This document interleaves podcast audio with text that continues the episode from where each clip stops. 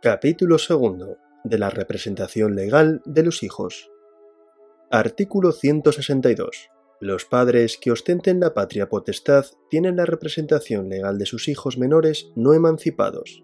Se exceptúan, primero, los actos relativos a los derechos de la personalidad que el hijo, de acuerdo con su madurez, pueda ejercitar por sí mismo. No obstante, los responsables parentales intervendrán en estos casos en virtud de sus deberes de cuidado y asistencia.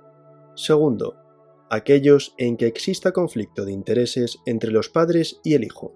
Tercero, los relativos a bienes que estén excluidos de la administración de los padres. Para celebrar contratos que obliguen al hijo a realizar prestaciones personales se requiere el previo consentimiento de éste si tuviere suficiente juicio sin perjuicio de lo establecido en el artículo 158. Artículo 163. Siempre que en algún asunto el padre y la madre tengan interés opuesto al de sus hijos no emancipados, se nombrará a estos un defensor que los represente en juicio y fuera de él.